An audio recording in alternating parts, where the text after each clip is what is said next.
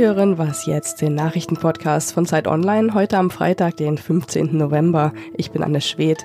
Heute sprechen wir über das weltweite Bevölkerungswachstum und über den Parteitag der Grünen in Bielefeld. Jetzt gibt's aber erstmal die Nachrichten. US-Präsident Trump zieht im Streit um seine Steuererklärungen vor das oberste Gericht. Ein Berufungsgericht in New York hatte vergangene Woche entschieden, dass Trump seine Steuerunterlagen an Strafvermittler übergeben müsse. Trumps Anwälte argumentieren aber, dass der Präsident strafrechtliche Immunität genieße.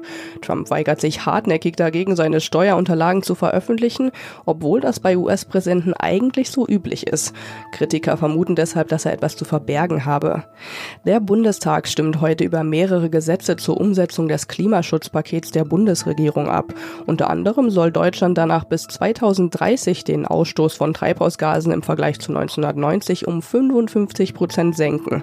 Außerdem werden durch das Gesetz alle Bundesministerien dazu verpflichtet, die Treibhausgasemissionen in ihrem jeweiligen Verantwortungsbereich zu senken. Klimaforscher kritisieren die Klimapolitik der Bundesregierung als zu lasch. Das Ziel, die Emissionen bis 2020 um 40 Prozent zu verringern, wird Deutschland klar verfehlen.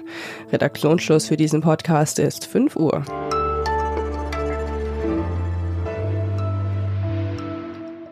Hallo und herzlich willkommen zu Was jetzt? Ich bin Ole Pflüger. Wie angekündigt ist unser erstes Thema ja das Bevölkerungswachstum auf der ganzen Welt. Und ähm, Bastian Bertner, den ich jetzt dazu am Telefon habe, der hat dazu für die Zeit recherchiert. Hallo Basti.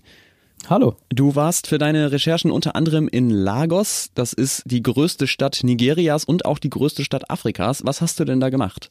Ich habe mit einer älteren äh, Frau gesprochen und es ging darum, dass sie mir erzählt hat, dass sozusagen ihr großes Lebensziel war, so viele Kinder wie möglich zu bekommen.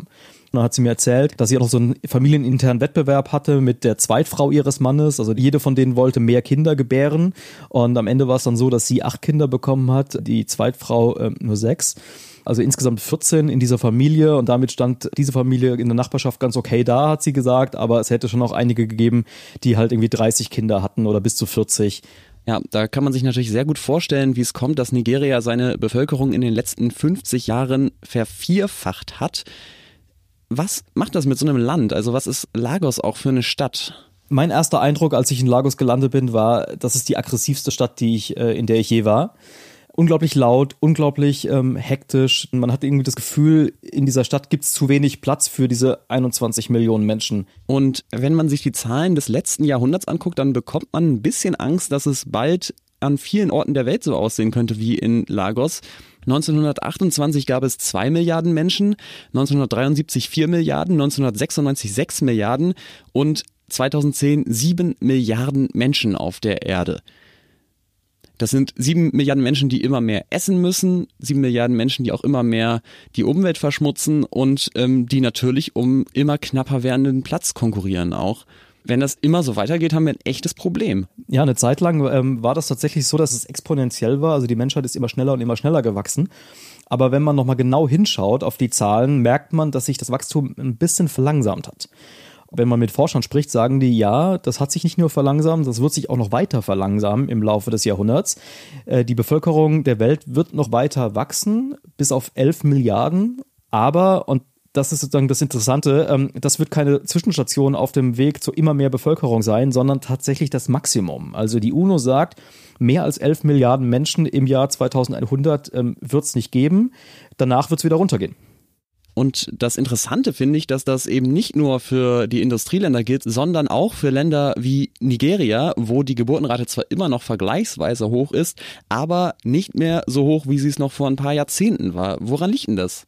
zwei große Gründe. Der erste ist Urbanisierung. Wir sehen das überall auf der Welt. Wenn Menschen, die vorher meinetwegen als Bauern auf Feldern gearbeitet haben, in Städte ziehen, kriegen sie ähm, auf einmal weniger Kinder. Und die Forscher sagen, das liegt daran, dass auf dem, äh, auf dem Land Kinder eine Hilfe sind. Also die können früh mit anpacken beim Säen und beim Ernten und so weiter. In der Stadt ist das aber nicht so. In der Stadt gibt es erstens weniger Platz. Das heißt, die Familien leben in kleinen ähm, Apartments, die zu klein sind für große Familien. Und bei der Art von Jobs, die Menschen eben in Städten verrichten, können Kinder oft nicht helfen. Und der zweite Grund? Äh, der zweite Grund ist vielleicht noch viel wichtiger, nämlich das Thema Bildung. Je gebildeter die Frauen einer Gesellschaft sind, desto prominenter ist ihre Rolle in der Gesellschaft, auch im Arbeitsmarkt. Und so verzögert sich halt das Kinderkriegen ähm, immer weiter ins Alter und hat am Ende die Konsequenz, dass insgesamt weniger Kinder geboren werden. Das sehen wir in allen Gesellschaften auf der Welt. Trotzdem sind 11 Milliarden natürlich unfassbar viele Menschen und wir kriegen ja die Klimakrise eigentlich jetzt schon nicht in den Griff. Heißt es nicht, dass das Bevölkerungswachstum am Ende dann doch die Zutat ist, die die Lage so richtig aussichtslos macht?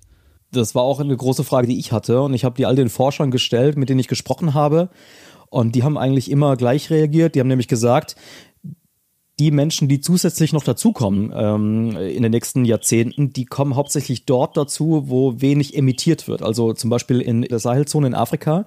Und die Menschen dort haben nahezu null Emissionen. Die haben kein Auto, die werden wahrscheinlich nie fliegen. Die Emissionen fallen immer noch dort an, wo heute die Bevölkerung schon schrumpfen, also in den Industrieländern. Das heißt, es sind nicht die zusätzlichen Menschen, die das Problem sind bei den Emissionen, sondern immer noch die Industrieländer, die ihre Emissionen nicht in den Griff kriegen. Und der Vollständigkeit halber muss man vielleicht auch noch sagen, es gibt auch Forscher, die sagen, dieser Peak könnte schon bei neun Milliarden Menschen liegen. Warum das so ist, das können Sie in der aktuellen Zeit nachlesen. Ein kurzer Hinweis, es hat auch wieder mit Bildung zu tun. Vielen Dank nach Hamburg, Bastian. Sehr gerne.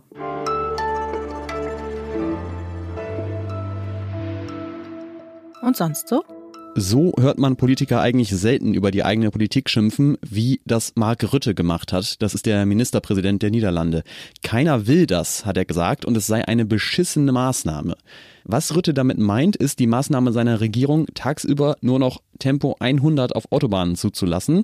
Und der Grund dafür ist, dass die Niederlande ein Problem mit hohen Stickoxidwerten in der Luft haben. Ob man über das Tempolimit allerdings so ungnädig urteilen muss, wie Rütte das tut, weiß ich nicht. Persönlich finde ich es eigentlich immer ganz entspannt, in Ländern unterwegs zu sein, wo man auf der Autobahn nicht so rasen darf.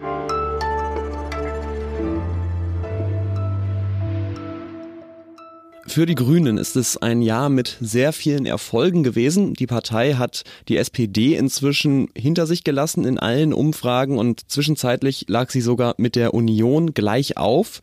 Am Wochenende findet jetzt in Bielefeld der Bundesparteitag der Grünen statt und meine Kollegin Katharina Schuler aus dem Politikressort wird da sein und mit ihr möchte ich jetzt eine kleine Vorschau darauf machen. Hallo Katharina. Hallo. Was sind denn die wichtigsten Entscheidungen, die da jetzt anstehen? Ja, also erstens werden die Grünen natürlich ihr Vorsitzenden-Team äh, neu wählen und auch die anderen Vorstandsgremien der Partei äh, werden neu gewählt. Äh, darüber hinaus will man dort äh, mit besonderen Schwerpunkten diskutieren, und zwar einmal über Wohnen, über Klima und über Wirtschaft. Zum Beispiel schlagen die Grünen vor, ein Recht auf Wohnen zu einem sozialen Grundrecht äh, zu machen. Und sie fordern auch ein Recht auf Miettausch, nur um jetzt mal ein paar Beispiele zu nennen, was da so in der ganzen langen Liste dabei ist. Bei der Klimapolitik geht es zum Beispiel um die CO2-Steuer. Da wollen die Grünen gerne einen Einstiegspreis von 40 Euro pro Tonne, anders als die Große Koalition. Oder eben äh, Verbrennungsmotoren sollen ab 2030 nicht mehr neu zugelassen werden. Das sind zwar bekannte grüne Forderungen, aber die jetzt nochmal neu beschlossen werden. Und interessant ist vielleicht auch noch bei der Wirtschaftspolitik, äh, dass die Grünen sich da stark machen, dafür die Schuldenbremse zu lockern, damit man eben künftig dann Geld hat, um die vielen Investitionen, die sie fordern, auch bezahlen zu können. Eine Konfliktlinie, die sich so ein bisschen abgezeichnet hat in den letzten Wochen, war ja die Frage ähm, der Homöopathie und ähm, ob die von den Krankenkassen übernommen werden soll. Es gibt ja die jüngeren Mitglieder, die sagen, hört bitte auf die Wissenschaft, die sagt, es gibt ähm, jenseits des Placebo-Effekts kein, keine Wirkung und die Älteren, die das ein bisschen anders sehen. Wie geht die Partei mit diesem Konflikt um? Ja, genau. Man versucht diesen Konflikt möglichst im Vorfeld schon äh, zu befrieden. Ähm, der Bundesvorstand will eben jetzt vorschlagen, dass man das nicht auf dem Parteitag äh, klärt, sondern dass das dazu ein extra Fachgespräch äh, geführt wird, so dass dann alle Positionen nochmal gegeneinander abgewogen werden können. Also da soll die Entscheidung letztendlich nicht gefällt werden. Die beiden Parteivorsitzenden Robert Habeck und Annalena Baerbock sind jetzt seit knapp zwei Jahren im Amt. Über Habeck wird ja immer wahnsinnig viel geschrieben. Es gibt ja auch diesen schönen Satz, alle elf Minuten verliebt sich ein Journalist in Robert Habeck. Aber ähm, vielleicht lass uns noch mal kurz über Baerbock sprechen. Was waren denn Ihre Leistungen und vielleicht auch Fehler in den ersten knapp zwei Jahren als Vorsitzende? Ich glaube, dass Annalena Baerbock sich schon als sehr gleichberechtigter äh, Part in diesem Duo ähm, präsentiert hat. Sie gilt ja so ein bisschen als die rationalere, nüchternere, die eben sehr gerne dann auch mit Fakten argumentiert. Sie hat auch in der öffentlichen Wahrnehmung durchaus zugelegt. Also man sieht das an äh, solchen Politiker-Rankings, äh, wo eben sie zwar immer noch hinter Habeck liegt, aber immerhin äh, sie kommt überhaupt jetzt vor. Und das war eben vor einem Jahr noch nicht der Fall. Und was jetzt Fehler angeht, muss man eigentlich sagen, dass Baerbock, auch weil sie eben die beherrschtere von beiden ist, eher weniger gepatzt hat als Habeck. Habeck hat sich ja den ein oder anderen öffentlichen Fehler erlaubt. Das ist eigentlich Baerbock zumindest seltener passiert. Dankeschön, Katharina. Deine Berichterstattung über den Parteitag der Grünen können Sie natürlich auch am Wochenende bei Zeit Online verfolgen. Und das war's für diese Woche bei Was jetzt? Sie hören uns natürlich und hoffentlich am Montag wieder. Wenn Sie uns bis dahin Feedback schicken wollen, dann können Sie das sehr gerne tun an wasjetzt.zeit.de. Ich bin Ole Pflüger und sage schönes Wochenende.